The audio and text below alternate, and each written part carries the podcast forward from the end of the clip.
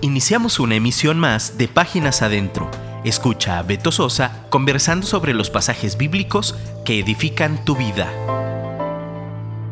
Hola, Dios te bendiga. Yo soy Alberto Sosa, esto es Páginas Adentro. Agradezco tu atención, agradezco que estés aquí conmigo acompañándome en esta nueva emisión. Recomiéndanos con tus amigos, recomiéndanos con tus vecinos, recomiéndanos con tus compañeros de trabajo, diles que oigan de un radio que tiene contenido que edifica tu espíritu. Toda la barra de programas son altamente recomendables. La música excelente. Hoy nuestra plática va a ser un poco más informal de lo normal, aunque ya sabes que páginas adentro son conversas informales sobre asuntos de la vida diaria con un enfoque bíblico y un llamado a la acción. Bueno, hoy, hoy vamos a hablar un poco más informal. Dice el apóstol Pablo en Romanos que la creación espera la manifestación gloriosa de los hijos de Dios.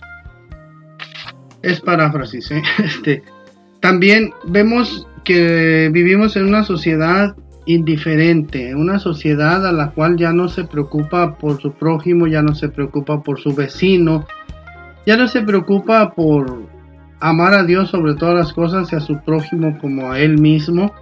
Y desafortunadamente esta, esta situación o esta corriente de pensamiento ha permeado a la iglesia y vemos una iglesia indiferente, apática, eh, con poco interés por, por las almas perdidas, por poco interés por el pobre, con poco interés por los necesitados. Estoy empezando a leer un libro que habla sobre Nehemías y en el prólogo dice que el peor pecado contra nuestros semejantes no es odiarlos, sino ser indiferentes para con ellos. Vivimos en una sociedad que tiene, bueno, un poco aplicando lo que dice en el libro de Nehemías, dice que tiene portillos en las murallas y tiene puertas derribadas. Las puertas derribadas, o más bien las murallas caídas, destruidas, pues ponen vulnerable a, las ciudades o ponían vulnerable a las ciudades.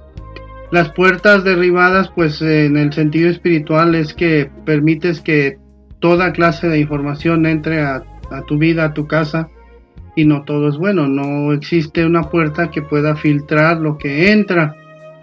Y bueno, en esta situación indiferente es porque muchas personas prefieren no saber lo que está pasando o no les interesa saber lo que está pasando porque saber conlleva una obligación incluso. Eh, la indiferencia, hay una canción que dice que la indiferencia duele más que el olvido. Y te voy a platicar algo que, Dios ha puesto en mi corazón, algo que hemos estado haciendo como iglesia, algo que hemos estado haciendo y nos hemos sentido muy bien.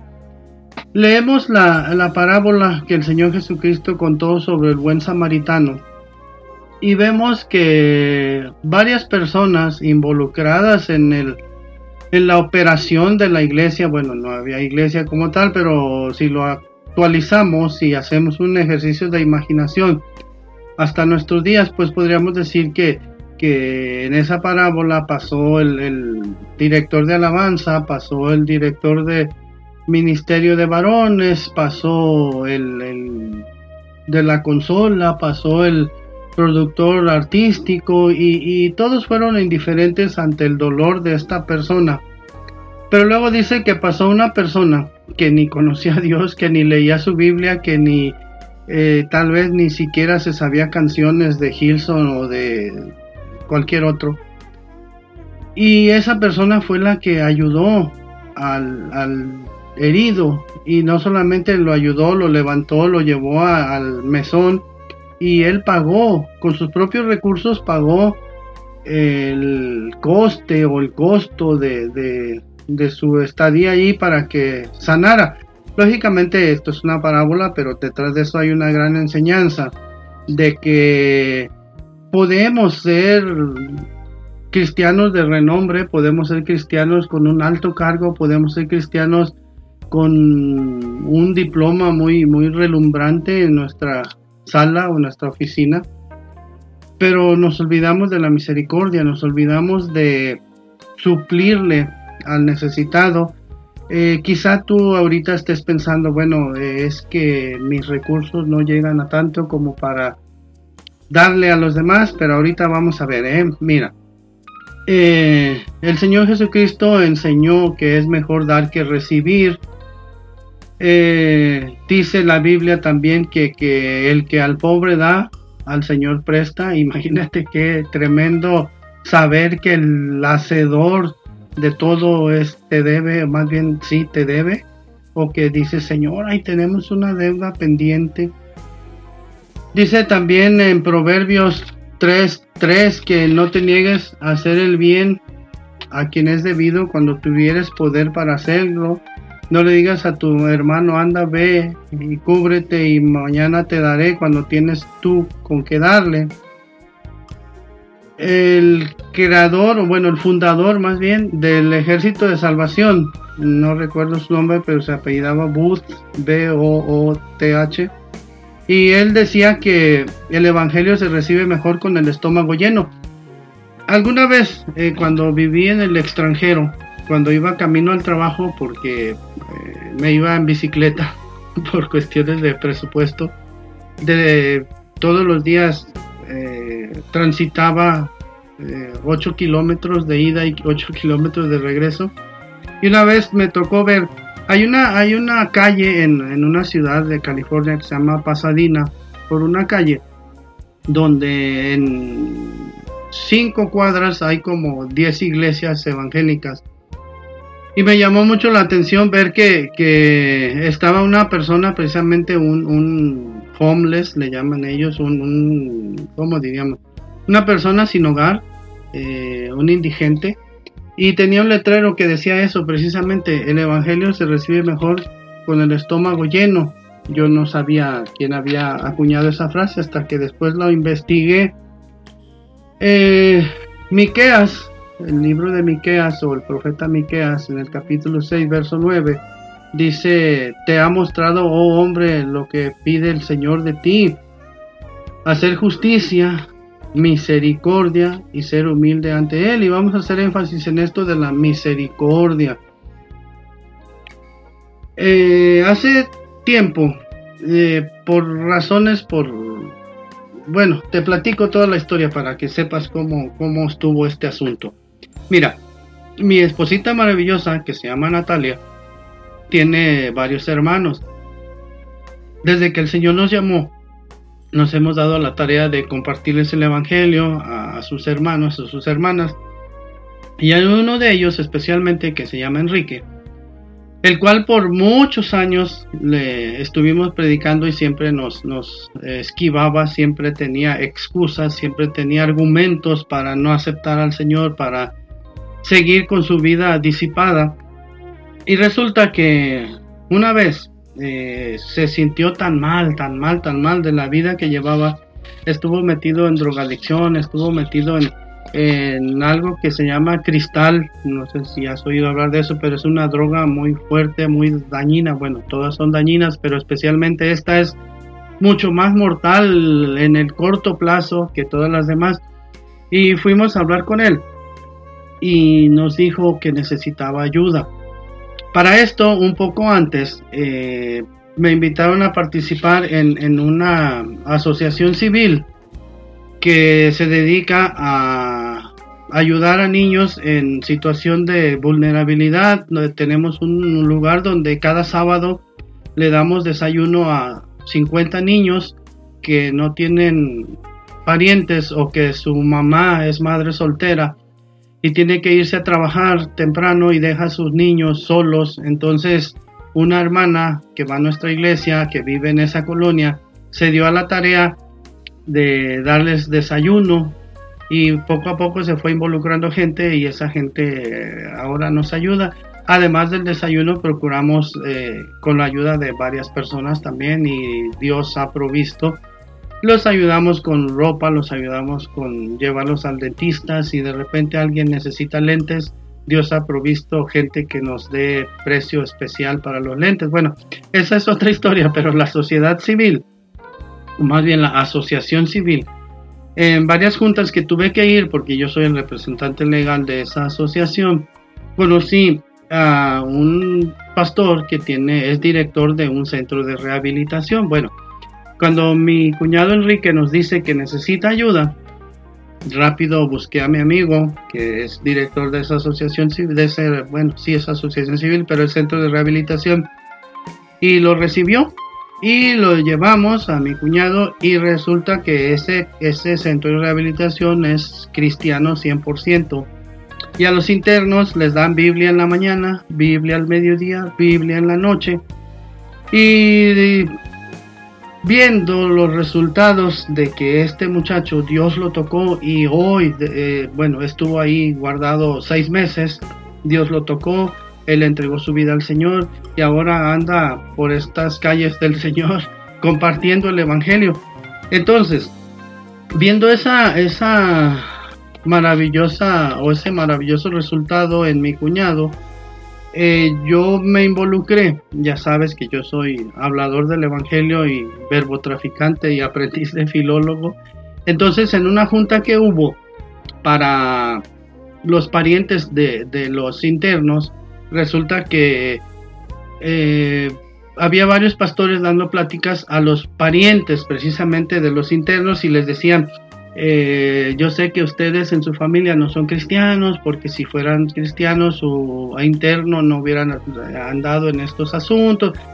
Y les explicaban, mire, su interno ha cambiado porque Dios lo ha cambiado, porque la palabra de Dios lo ha cambiado, porque ellos entregaron su vida al Señor y han sido cambiados. Entonces, viendo esa posibilidad, yo hablé con la directora de ese centro de rehabilitación si me permitía ir a compartir el evangelio a esos lugares. Tienen un centro de, bueno, tienen, es una organización que tiene tres centros de rehabilitación, dos de varones y uno de damas. Entonces me empecé a involucrar y estuve yendo y predicando y viendo los resultados y te platico. En esos lugares, aunque sí reciben recursos y sí cobran una cuota semanal, el dinero que reciben no es tanto como para tener grandes eh, recursos. Y en esos lugares una pieza de pan es tan valiosa, tiene tanto significado para, para los chavos que están ahí, que... Y se me quebraba el corazón ver eso. Y entonces, con la ayuda de Dios, y, ya sabes que yo soy bueno para esto de la... Eh, ¿cómo se dice? Para eh, hacer, involucrar, ándale, eso, involucrar personas.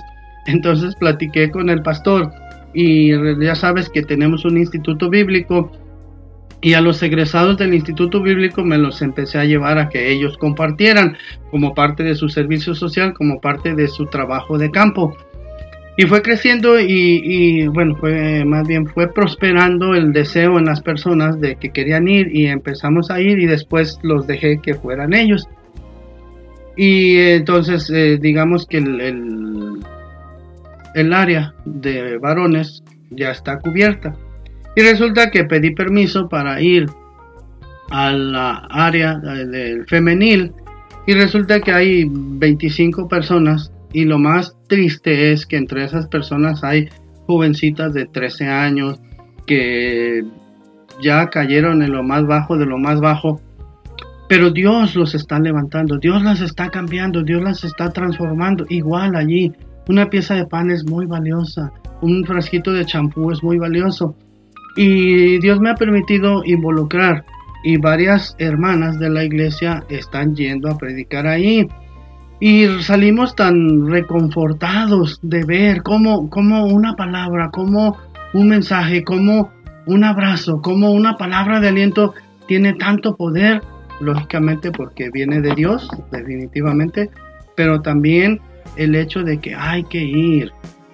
Y hemos, ¿cómo te digo? Hemos sentido que Dios nos ha llevado a quebrar esa barrera de la indiferencia. Ahora nos preocupamos, ahora eh, pedimos cooperación a las personas de la iglesia y les estamos empezando a llevar ayuda. Eh, algunas gentes me han donado y les hemos llevado sábanas, les hemos llevado eh, cobijas, les hemos llevado fundas para sus almohadas. Y algo que es muy significativo es que para reducir la ansiedad, a ellas les dan eh, dulce. Entonces lo que hacemos cada miércoles que vamos, les llevamos una paleta de dulce a cada una y uh, debías de ver con cuánta agradecimiento reciben esa paleta de dulce. Y quizá tú digas, bueno, pero una paleta de dulce de, de no sé, 30 centavos de dólar, digo, para los que me oyen en otro lugar, aquí cuesta un peso cada paleta. Eh, no sé allá cuánto, bueno, un peso, que mira, el dólar en México cuesta 20 pesos por dólar, entonces eh, con un dólar compras 20 paletas. Y vemos cómo Dios ha permitido que nosotros, unos simples mortales, este, podamos influenciar. Y hemos estado eh, llevándoles palabra, pero sobre todo, mira, lo que necesitan las personas, lo que necesita este mundo, lo que necesita la sociedad, es ver que los cristianos somos diferentes, es ver que los cristianos nos interesa involucrarnos en su vida para ayudarles a que el Señor las rescate. Nosotros no podemos rescatar a nadie, pero si vamos y llevamos el mensaje y con el poder del Espíritu Santo y con la dedicación, se logra mucho.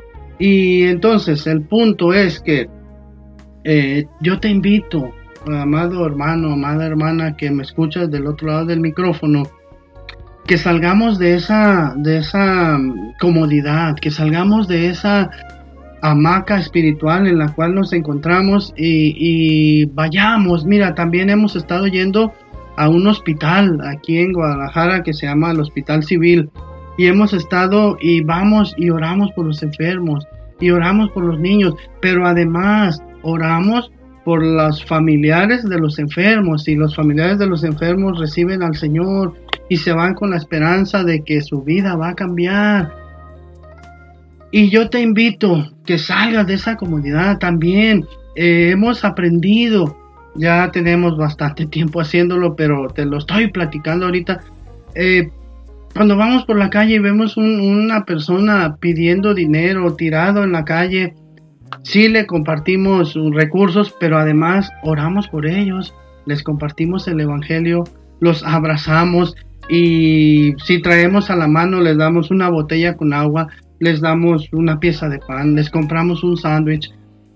Y eso, eso es precisamente lo que el Señor Jesucristo nos llamó a hacer.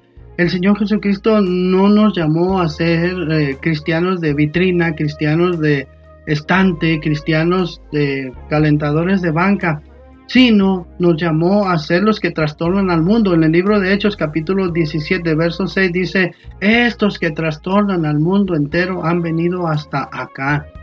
Que eso digan de nosotros, que la gente vea que los cristianos tienen algo especial. Y no es que cantemos bonito, no es que tengamos el mejor equipo, no es que tengamos pantallas gigantes, eso no es lo que va a impactar a la gente, lo que va a impactar es llevarles el mensaje.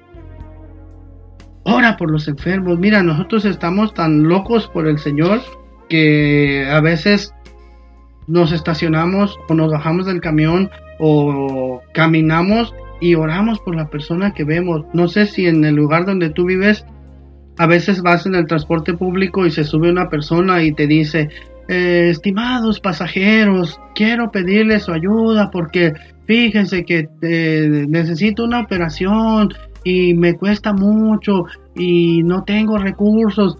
Bueno, quiero decirte, no presumiendo, sino para que veas que sí se puede. Yo me he bajado del camión y los he acompañado y he orado por ellos y los he abrazado y la gente llora cuando le das un abrazo.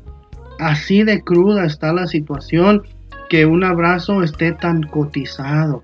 Déjame aclararte algo, cuando vamos al femenil yo no me pongo a abrazar a las muchachas internas, ¿eh? vamos, vamos, yo acompaño a varias hermanas, ellas son las que le dan el abrazo a las internas.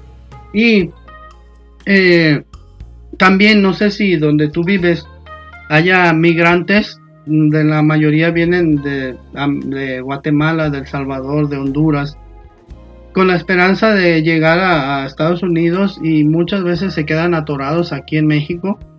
Y los pobres eh, padecen hambre, padecen situaciones muy difíciles también. Dios me ha permitido involucrar a varias personas y hemos ido a llevarles papel sanitario, pasta de dientes, cepillo de dientes, jabón para baño, calcetines y ropa interior, truzas.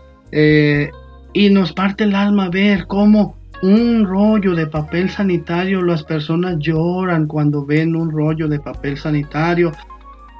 Y quizá para ti no represente mucho un rollo de papel sanitario, pero a mí se me quebró el corazón cuando le entregué uno y lloró y decía, tengo dos meses queriendo comprar uno y no había podido y lloré junto con él, en esa persona. Entonces, hermano, te dije que iba a ser muy informal esta plática.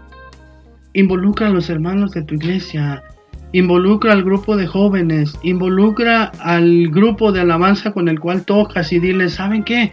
Eh, después del ensayo, vamos y llevemos ayuda.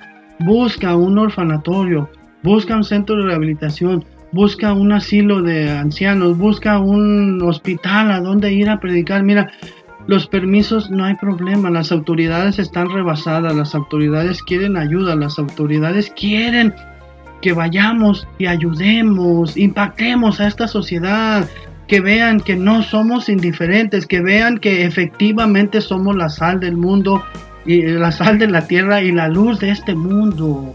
Ya estuvo, hermano, ya estuvo de ser cristianos de, de aparador. Ya estuvo. Mira, el Señor Jesucristo dice, Así alumbre vuestra luz delante de los hombres, para que vean vuestras buenas obras y glorifiquen a vuestro Padre que está en los cielos. Hay tendencias de pensamiento que dicen que no es por obras, que el Señor ya pagó, lo cual sí es cierto, no es, la salvación no es por obras. Pero las buenas obras se refiere a eso. El apóstol Pablo dice que eh, desechemos lo malo, pero que hagamos lo bueno. Y lo bueno es eso. Y te digo, te dije al principio, quizá tú digas, es que yo no tengo recursos, yo gano lo suficiente apenas. Bueno, reduce gasto, ya no tomes gaseosas, sodas o refrescos o como le llames. Bebe agua y ese dinero que gastabas en refrescos, júntalo, ahórralo y ayuda al necesitado. las empresas hacen procesos de reingeniería, le llaman ellos, para recortar gastos innecesarios. Nosotros tenemos gastos innecesarios que podemos recortar y ese dinero canalizarlo a ayudar. Pero dice el Señor que es más bienaventurado dar que recibir. Y hay un refrán que no está en la Biblia, pero dice que dando es como se recibe. Ayudemos al necesitado. No necesariamente tiene que ser con ayuda física, económica. Hay gente que lo que necesita es que la escuches, hay gente que necesita que le platiques que hay esperanza, hay gente que necesita apoyo moral.